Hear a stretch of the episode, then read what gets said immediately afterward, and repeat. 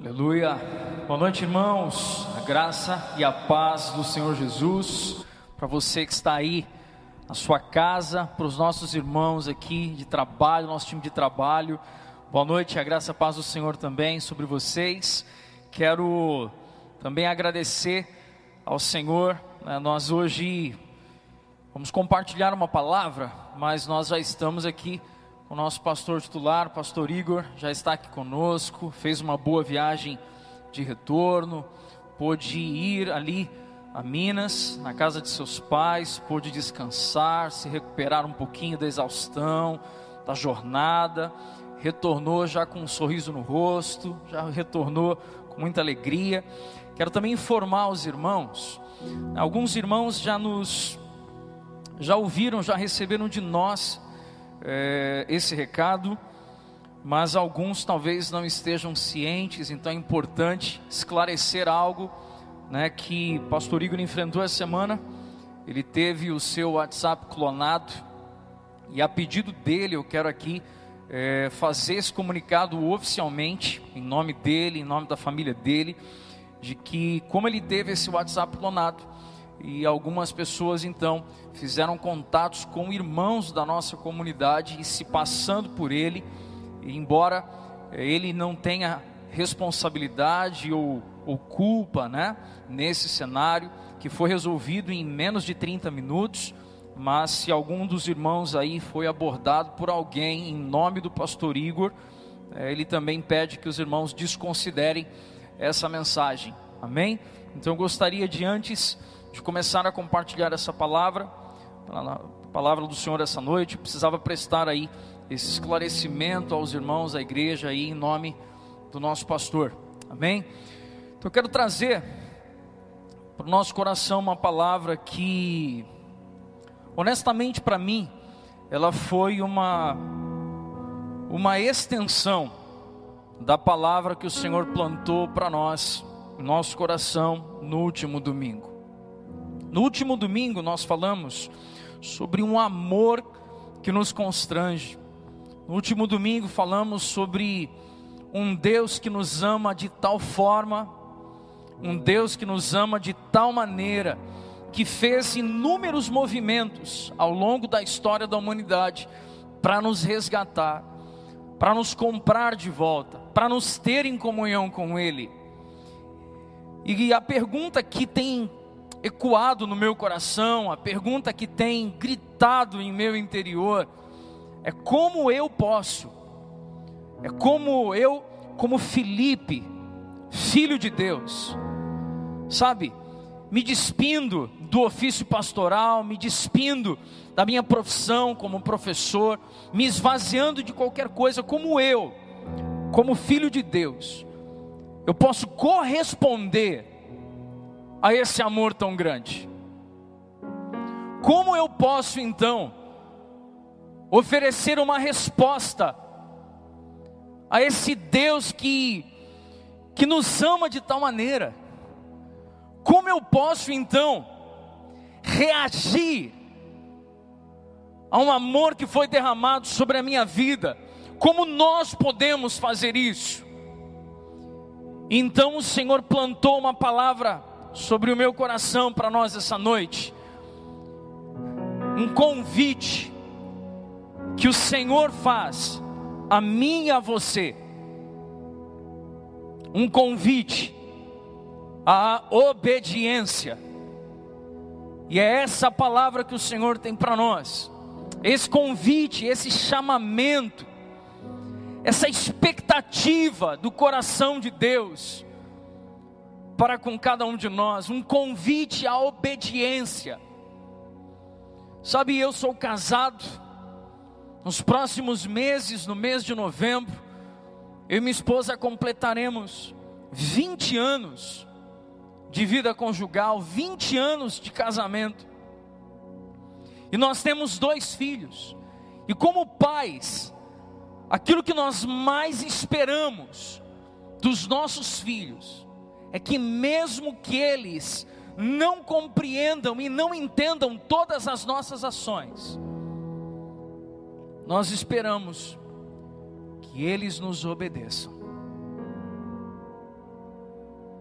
Até mesmo antes de ler esse texto, eu quero testemunhar algo aqui. Recentemente eu estava à mesa com a Elinete, com o Daniel e com o Samuel, e algo aconteceu de simples. E eu olhei para o Samuel e disse assim: Meu filho, não faça isso, porque se você fizer isso, nós teremos algumas consequências que podem acontecer, isso, isso, isso. E ele olhou para mim virou e falou: Pai, é impressionante, parece que você pensa em tudo. E aí eu não perdi a oportunidade, dei um sorriso e disse: Por isso eu convido você a obedecer, porque mesmo que você não compreenda tudo que eu estou pensando, quando você me obedece, você está protegido, você está seguro.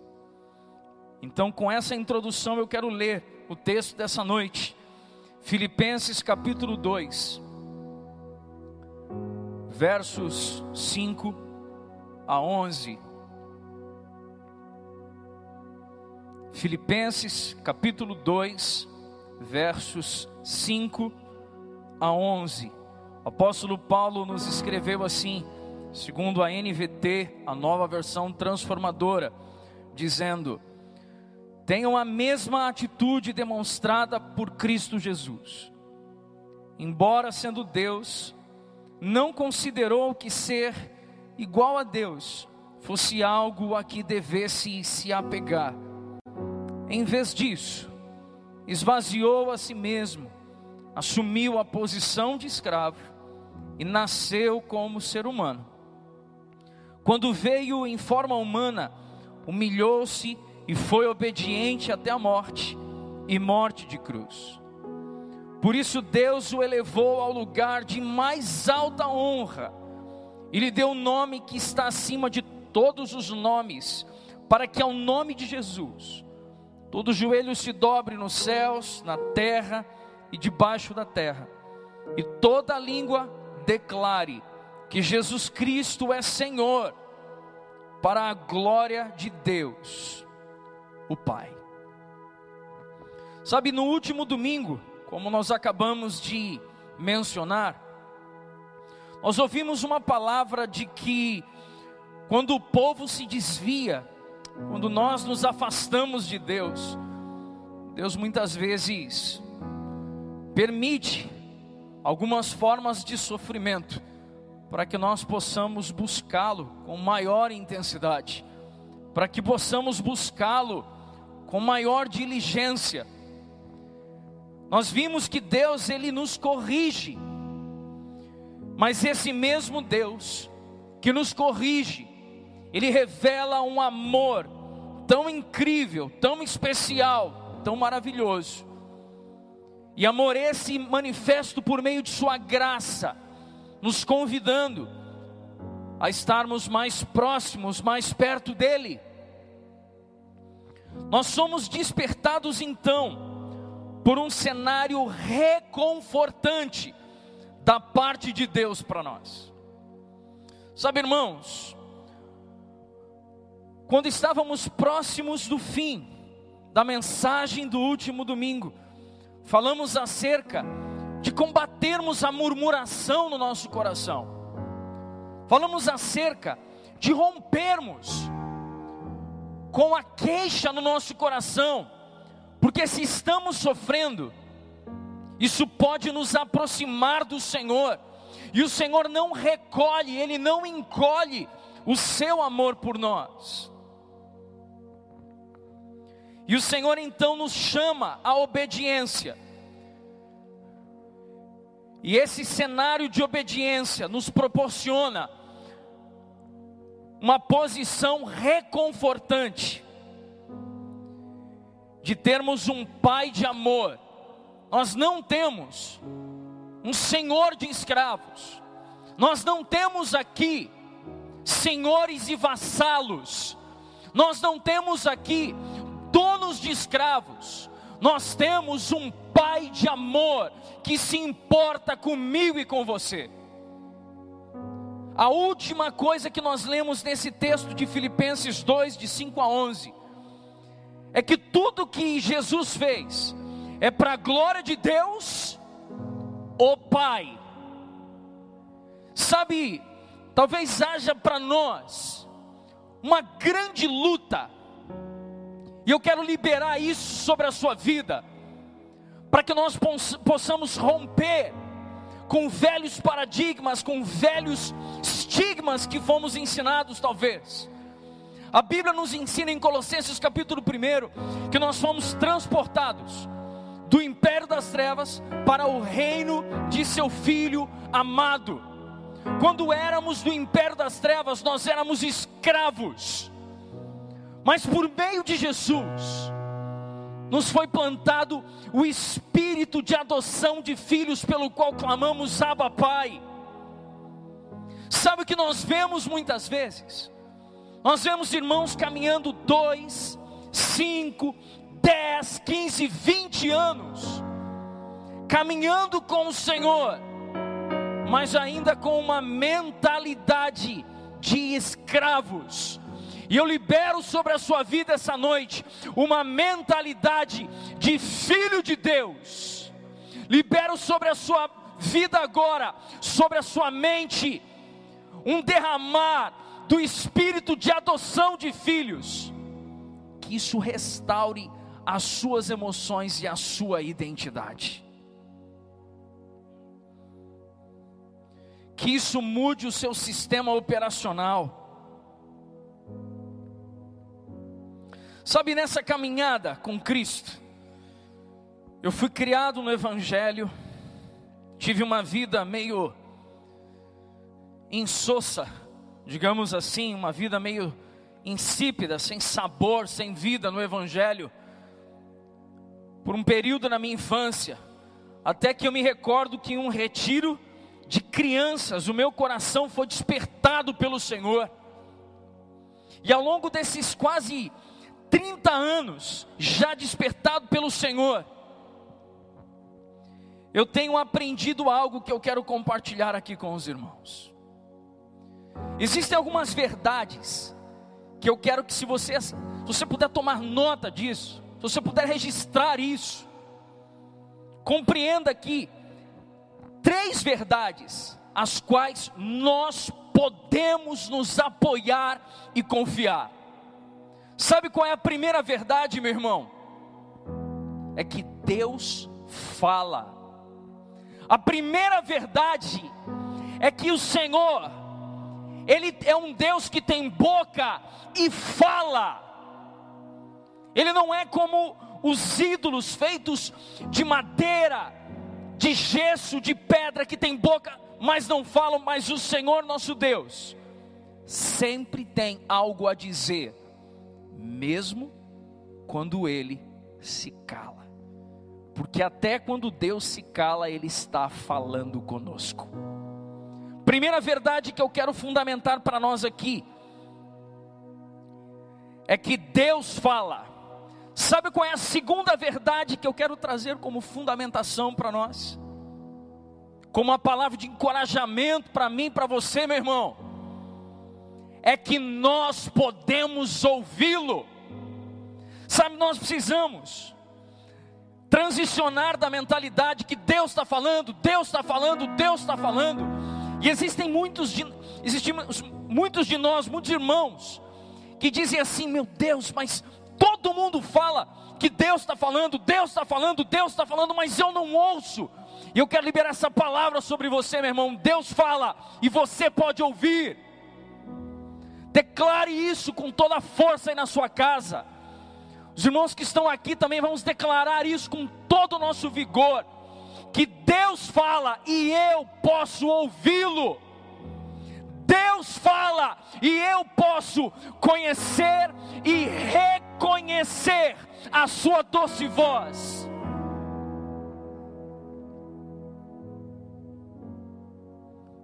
Sabe qual é a terceira verdade que eu quero plantar sobre nós essa noite? Agora, como pai, como pai que sou, imperfeito, cheio de falhas, cheio de limitações, fraquezas, cometendo falhas com os meus filhos, eu tenho um sentimento e fico imaginando como é o coração de Jesus, o coração do nosso Pai Celestial, na verdade. Sabe qual é? Primeiro, Deus fala. Em segundo, nós podemos ouvi-lo. Terceiro, nós devemos obedecer o que essa voz nos diz. E eis aqui o nosso maior desafio. Porque então nós partimos na busca de conhecer o Senhor. Nós partimos na busca de conhecer Jesus. E aí a gente ouve assim, Deus fala, yeah! E eu posso ouvi-lo, uou! Mas aqui está o nosso desafio. Nós devemos obedecer o que essa voz nos diz. Muito mais do que apenas ouvi-lo, porque ele está falando. Nós precisamos tomar a palavra que ele tem dito e colocá-la em prática. Isso me faz lembrar as palavras de Tiago quando disse: Sede, pois, praticantes da palavra, não apenas ouvintes, mas praticantes da palavra de Deus. Sabe que o Senhor falou fortemente comigo nos últimos dias? Quando nós falamos e aqui na comunidade, na Missão Serra, como nós, como nós da equipe pastoral, como os demais líderes de ministérios, como vocês irmãos da comunidade, como falamos sobre disciplinas espirituais. Essa é uma expressão que para nós ela é bem presente no nosso vocabulário. Essa expressão que é malhar o homem interior, ela faz parte da nossa conversa de, de bate-papo de crente aqui. E aí o Senhor plantou uma palavra para nós aqui. A oração é uma disciplina espiritual que eu devo cumprir. Eu devo obedecer a Sua palavra e frequentar o meu lugar de oração. E ao passo que eu escrevi isso daqui, Geralmente, quando eu vou preparar uma mensagem, eu já vou direto para o computador, vou digitando. Mas essa mensagem, ela veio num papel e eu comecei a escrever com uma caneta, tudo rabiscando. E aí o Senhor me lança uma frase me fazendo pensar. Quando o Senhor me diz assim: Você me obedece em ir orar. Você me obedece quando você levanta, nega alguns prazeres da carne e vai para o quarto de oração.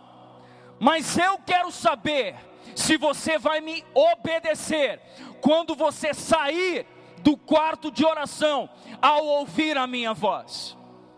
E aí o Senhor me desafiando, o Senhor me confrontando, que não basta eu ter a disciplina de orar no meu lugar secreto, mas aquilo que eu ouvir da parte de Deus no lugar secreto deve gerar em mim obediência aquilo que nós ouvimos do Senhor no nosso quarto de oração, não é para que nós saiamos e digamos: ó, oh, queimei duas horas em oração, ó, oh, consegui fritar aqui por cinco horas, porque a palavra do Senhor nos diz claramente que o Senhor deseja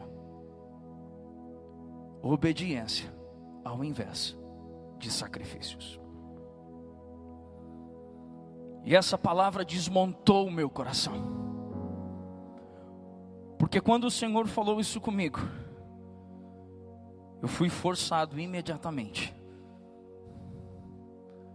a identificar áreas onde Deus está falando. Eu estou ouvindo. E talvez eu não esteja obedecendo.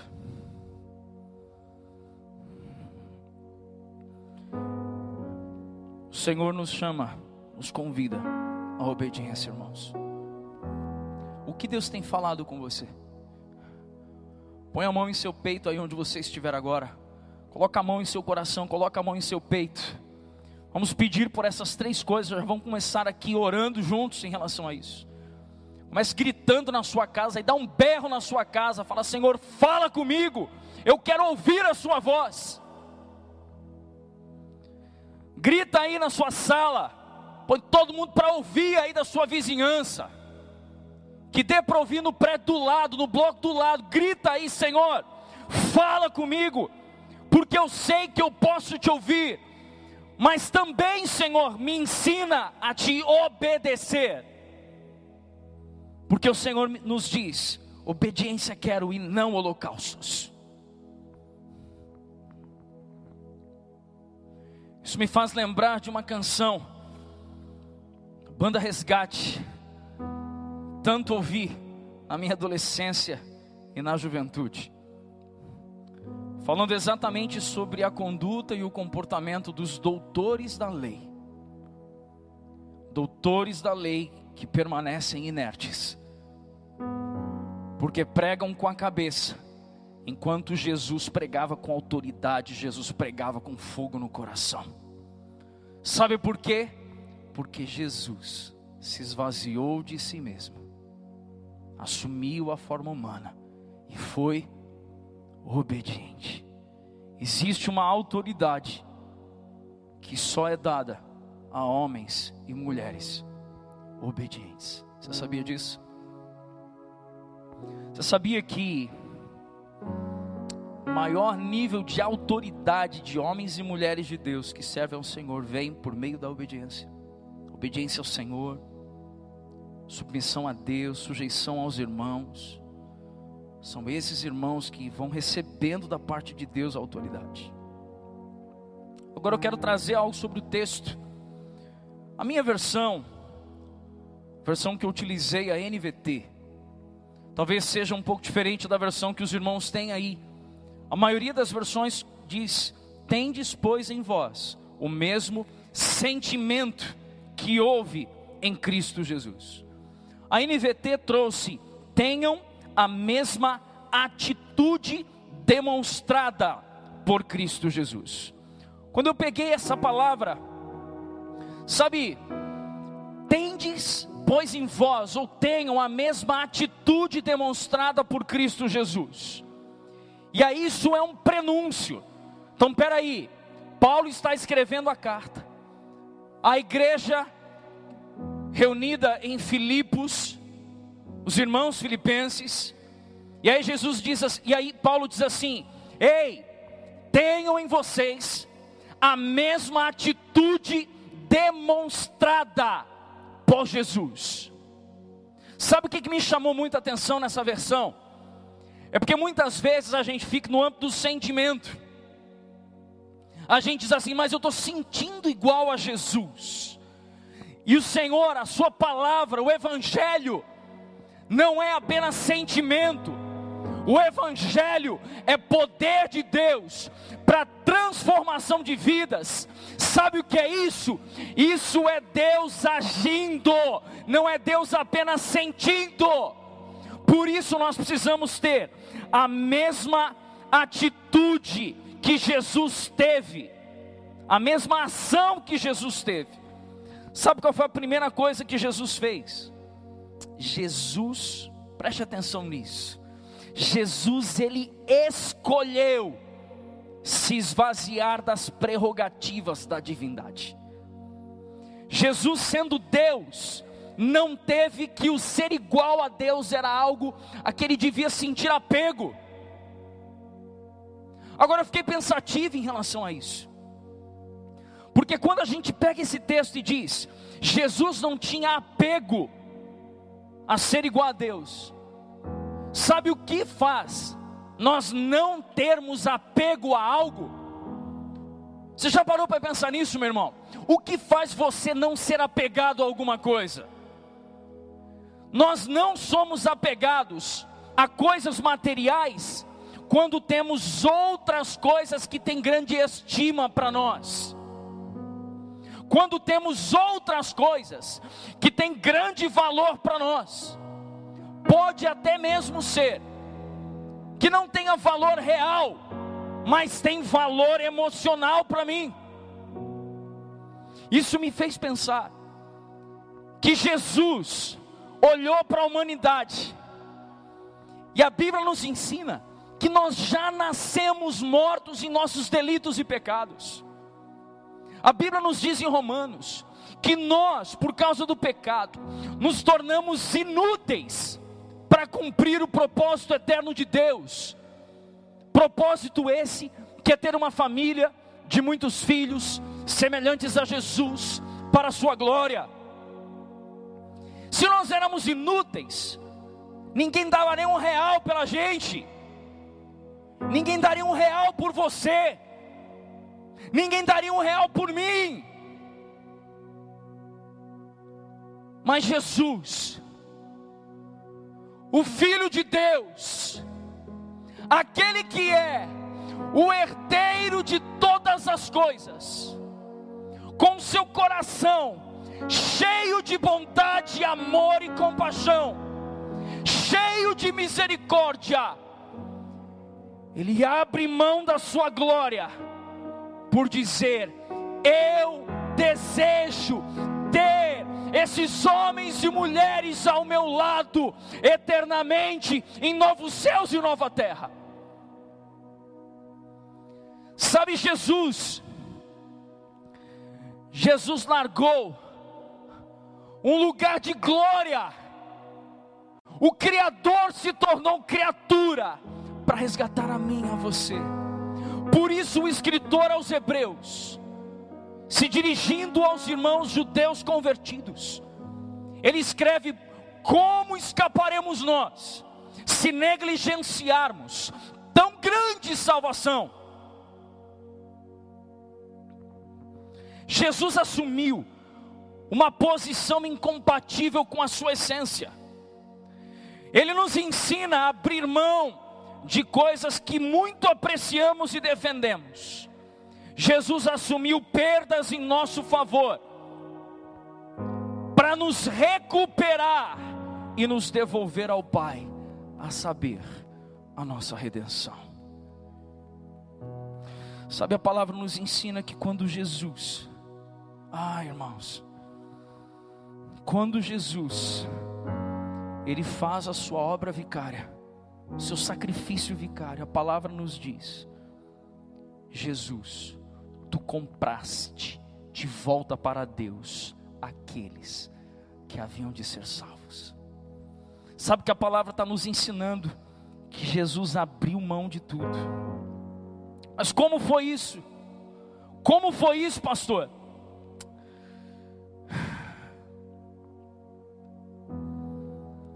Você quer ser obediente, irmão? Ser obediente igual Jesus? Só é capaz de assumir perdas aquele que reconhece que há algo de valor eterno. Jesus olhou e disse assim: Eu posso abrir mão da minha glória por um tempo determinado. Eu posso abrir mão da minha glória por esse momento. Mas eu sei que essa minha atitude de perda provisória vai trazê-los eternamente para mim.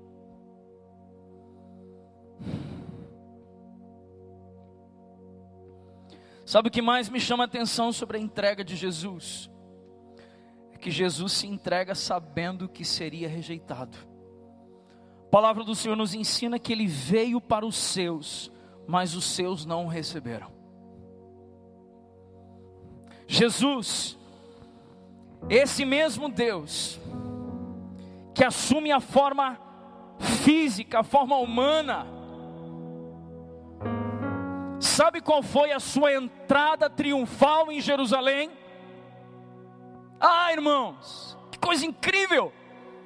Quando você pensa numa monarquia, quando você pensa num rei, quando você pensa numa rainha, no que vem o que vem à sua mente no que você pensa? Você pensa em castelos, você pensa em inúmeros aposentos, você pensa em uma comitiva real.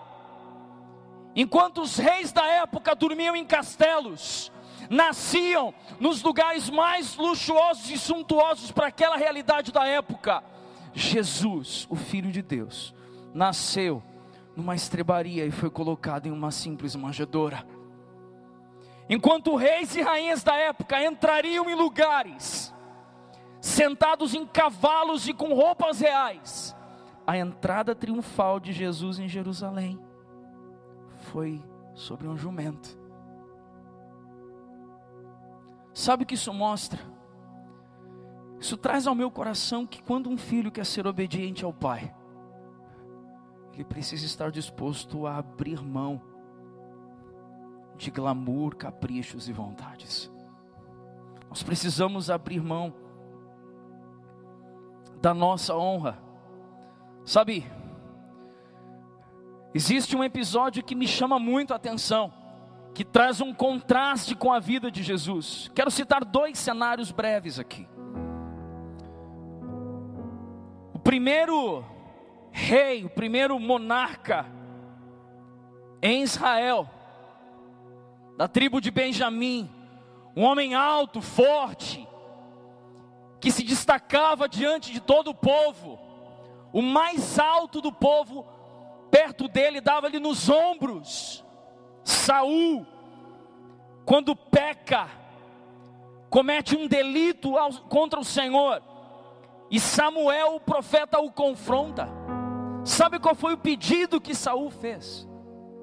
Saul olha para Samuel e diz: Honra-me, pois, diante deste povo. Em contrapartida, muitos anos depois, Davi era rei, cometeu pecado com Batseba, cometendo ali adultério, cometeu também assassinato contra Urias. Quando é confrontado pelo profeta Natan, Ele não diz honra-me diante do meu povo. Ele se lança ao chão e diz: pequei contra o Senhor. Sabe, isso me faz considerar que Davi, por ações e atitudes como essa, é que foi chamado de um homem segundo o coração de Deus. E quando nós olhamos para Jesus, falamos que Jesus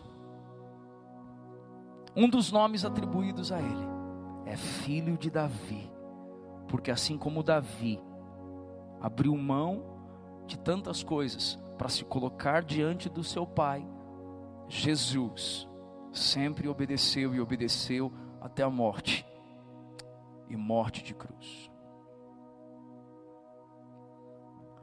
Avançando para o fim, para a conclusão dessa mensagem, eu quero trazer um texto agora em Lucas, capítulo 22.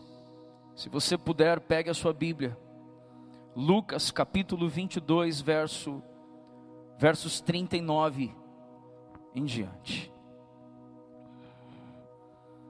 Lucas 22 nos diz assim: Então, acompanhado de seus discípulos, Jesus foi, como de costume, ao Monte das Oliveiras. Eu quero parar aqui um instante.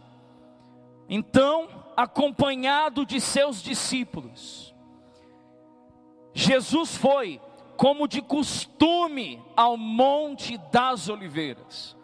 Sabe o que já de antemão esse texto traz ao meu coração e aos meus olhos? Ir ao Monte das Oliveiras, que era onde tinha ali o Getsemane, o jardim do Getsemane não era esporádico para Jesus, era um hábito para Jesus ir até lá. Ao chegar, disse: Orem para que vocês não cedam à tentação. Afastou-se a, a, a uma distância, como de um arremesso de pedra, ajoelhou-se e orou: Pai, se quiseres, afasta de mim este cálice, contudo, que seja feita a tua vontade e não a minha. Então apareceu um anjo do céu que o fortalecia e orou ainda com mais fervor, e sua angústia era tanta que o seu suor caía na terra como gotas de sangue. Por fim, ele se levantou, voltou aos discípulos e os encontrou dormindo, exaustos de tristeza. Por que vocês dormem? perguntou ele. Levantem-se e orem para que não cedam à tentação. Sabe, esse texto trouxe algo ao meu coração. Jesus, o Nazareno, Jesus, aquele que é o filho de Davi, aquele que é o primogênito dentre os mortos, Jesus, aquele que é o Cristo, o Filho do Deus vivo, aquele que é o Cordeiro de Deus que tira o pecado do mundo, aquele que é o leão de Judá, estava aqui em um jardim, no Monte das Oliveiras, o jardim do Getsemane. Mas um outro homem, o primeiro da humanidade, esteve em um jardim melhor do que o jardim do Getsemane, um jardim perfeito, pleno, um jardim onde havia serenidade, pureza, tranquilidade. A saber, Adão, o primeiro homem, esteve num jardim, esteve no jardim da perfeição, e escolheu a desobediência e se afastou do Senhor. E agora Jesus, esse que é o primeiro dentre os mortos, o primogênito, Jesus, esse que é a rosa de Saron, Jesus, esse que é aquele que virá cavalgando sobre os montes, esse mesmo Jesus, entra num jardim, o jardim do Getsemane. Seu nome também sabe qual é? A saber, o último Adão, ou o segundo Adão, e ao entrar no jardim do Getsemane, um jardim agora imperfeito, mas ele, por meio da obediência ao Pai, oferece um sacrifício perfeito, sacrifício esse que é vivo, presente e eficaz por todas as pessoas da face dessa terra, por toda a humanidade e que resgatam a mim e a você.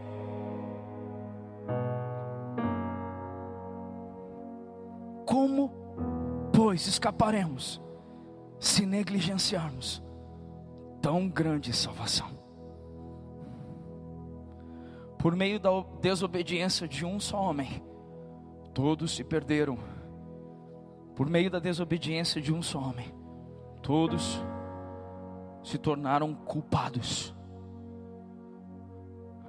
Mas também, por meio de um homem, a saber, Cristo a saber, Jesus, todos nós temos a redenção e a remissão dos nossos pecados. Sabe, sabe o que me encanta nesse texto sobre Jesus? Jesus ele vai no jardim do Getsemane, ele começa a orar. Alguns teólogos acreditam que ali ele pressentiu o espírito da morte se aproximando. Que ali ele, ele pressentiu que a sua hora estava próxima. Tanto é verdade que quando ele desce, ele diz: É chegada a minha hora. E quando Jesus ora, ele diz: Pai, se puderes, passa de mim esse cálice. Agora perceba algo tão incrível. Qual foi o primeiro fundamento que colocamos? É que Deus fala. O segundo fundamento é que nós podemos ouvi-lo. E o terceiro fundamento, nós devemos obedecê-lo. Jesus, sabendo que Deus fala, ele vai até o Monte das Oliveiras vai até o jardim do Getsemane. Ali ele se prostra e vai orar ao Senhor. Sabe uma coisa curiosa? Os mestres da lei na sinagoga, eles oravam de pé. Uma cultura judaica dos mestres da época era orarem de pé. Mas quando Jesus chega no jardim, ele se prostra. Quando ele se prostra, é uma atitude de rendição ao Senhor. Uma atitude onde ele fala: Pai, eu me submeto à tua soberana vontade. Quando Jesus ele ouve em seu coração de que a sua hora era chegada, mesmo que ele tivesse pedido para se passar esse cálice, ele declara: Contudo, seja feita a tua vontade. Sabe o que isso quer dizer, irmãos? que eu e você somos chamados à obediência como Jesus. Você tem ouvido a voz do Senhor? Você tem ouvido Deus? Pastor, mas como é que eu vou ouvir Deus? Você pode ouvir Deus de inúmeras formas, irmão. Você pode ouvir Deus por meio da mensagem pregada. Você pode ouvir Deus quando você estiver com a Bíblia aberta. E aí parece que as palavras pulam. Você pode ouvir Deus por meio de conselhos de conselheiros cheios de espírito. Você pode ouvir Deus como um pensamento no fundo da sua mente. Parece que é o som da sua própria voz, mas você sabe que aquele pensamento é puro, amável, santo, de boa fama, mas não teve origem em você. E aí você, meu Deus, é o Senhor falando comigo. E aí quando então Deus fala, o que eu vou fazer com o que Deus falou? Eu vou pôr uma vírgula e dizer: contudo seja feita tua vontade. Quero encerrar essa mensagem antes de orarmos. Eu quero trazer um versículo, João 5, 19. João 5, 19. A palavra do Senhor nos diz algo aqui. Jesus respondeu: Eu lhes digo a verdade, o filho não pode fazer coisa alguma por sua própria conta. Ele faz apenas o que vê o pai fazer. Aquilo que o pai faz, o filho também faz. Sabe o que esse texto me lembra, o que esse texto me traz à memória? Que todas as vezes, todas as vezes que Jesus se movimentou, ele só se movimentou porque o Pai tinha falado. Jesus só agiu porque o Pai estava agindo.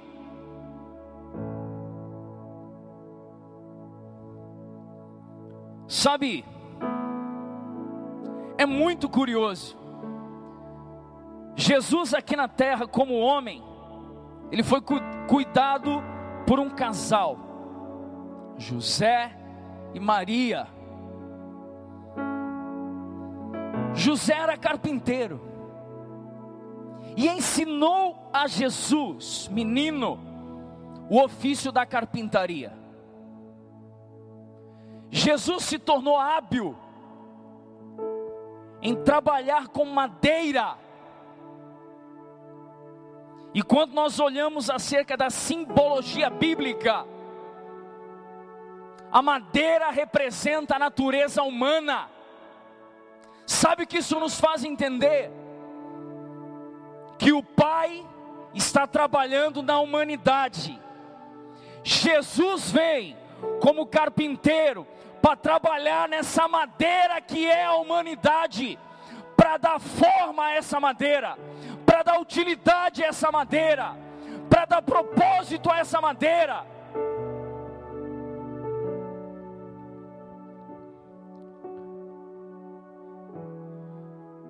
O filho por si nada faz, senão aquilo que ouviu e viu o pai fazer.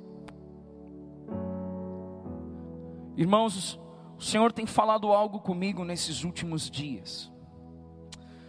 O Senhor quer tanto a nossa obediência, irmãos. Sabe,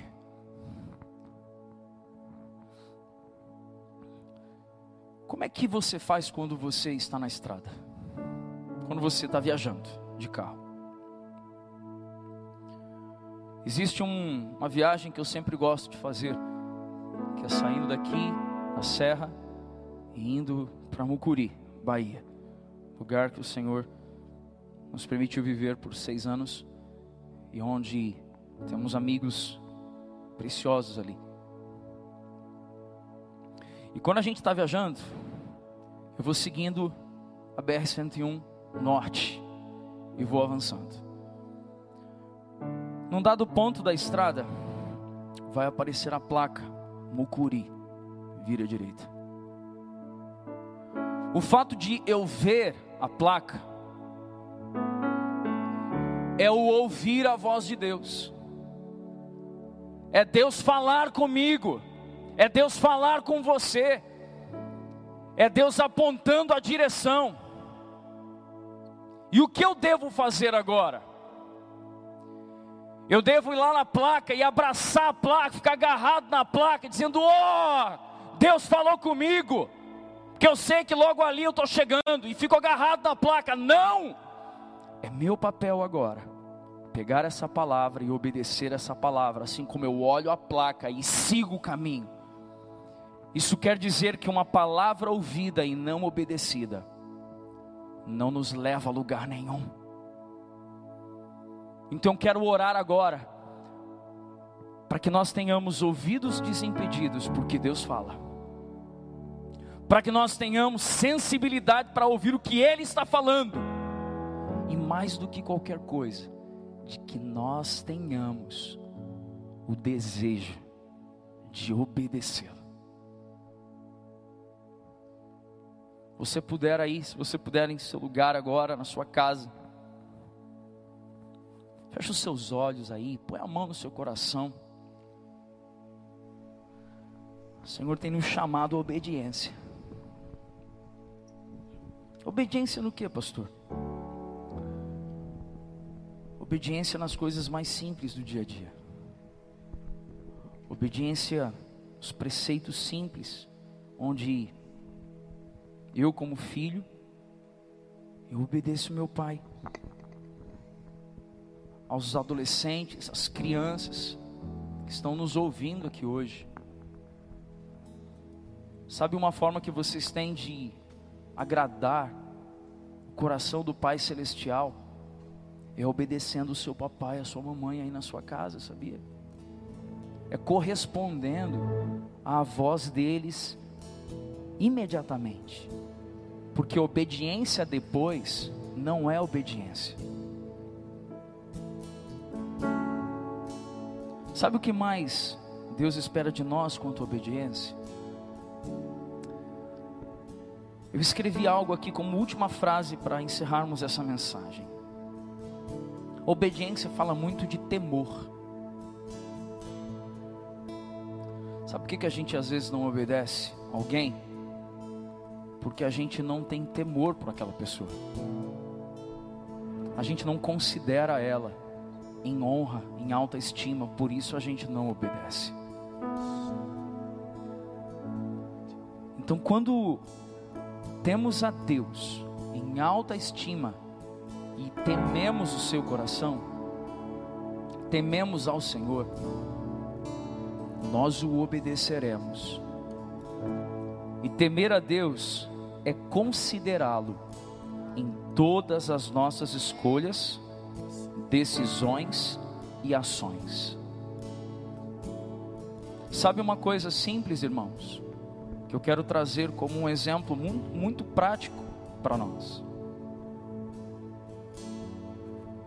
Quando você então recebe autoridade da parte de alguém, você não recebe autoridade da parte de alguém para fazer a sua vontade mas você recebe autoridade da parte de alguém para representar os interesses desse que te deu autoridade. Então eu quero chamar agora cada um de nós em oração, para que nós possamos agora orar por obediência. Coloca a mão em seu peito aí, vamos orar.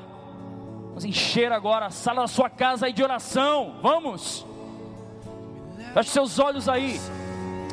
Paizinho, nós queremos te agradecer, nós queremos te honrar.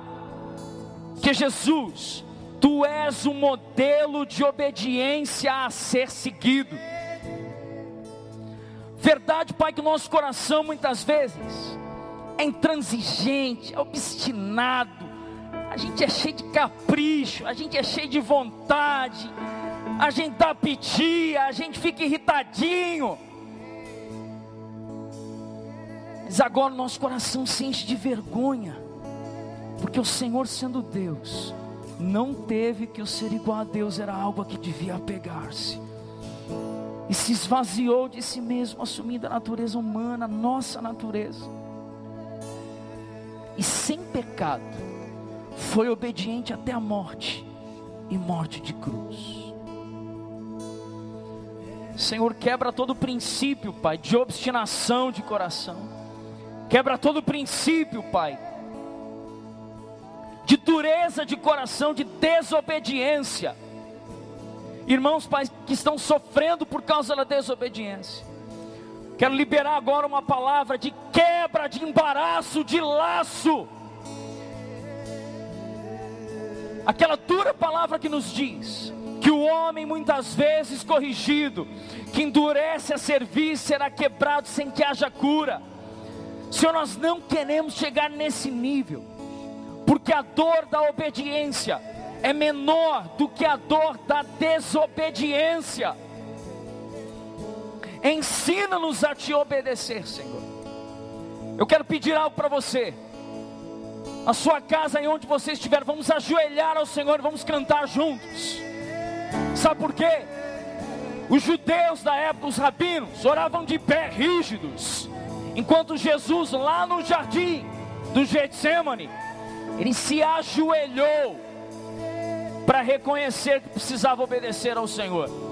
Vamos ajoelhar agora e vamos orar. Vamos orar agora em atitude de rendição, admitindo que muitas vezes somos obstinados que nós tenhamos um coração obediente. Vamos adorar ao Senhor e orar. Jesus, me leva para perto de ti. Me leva onde eu posso ouvir a tua voz. Pois quando eu escutar de todo coração, obedecerei.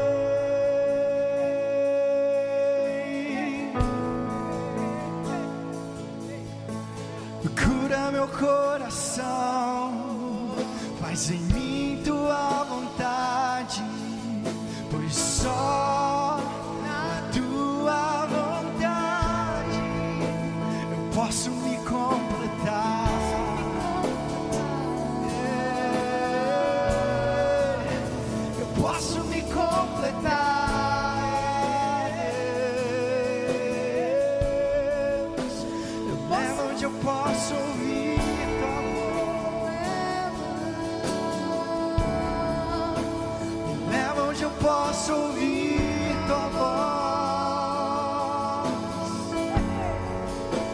Me leva onde eu posso ouvir tua voz.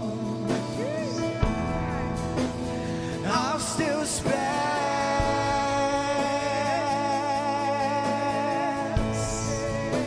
Me leva onde eu posso ouvir tua voz. Declare isso aí na sua casa. Me leva onde eu posso ouvir tua voz.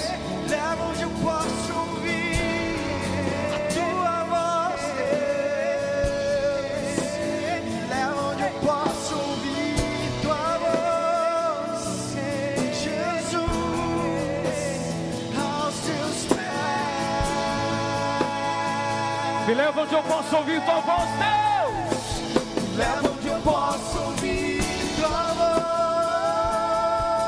Leva-nos ao Getsemane, Senhor. Sim, Deus. Leva-nos ao lugar de intimidade e obediência.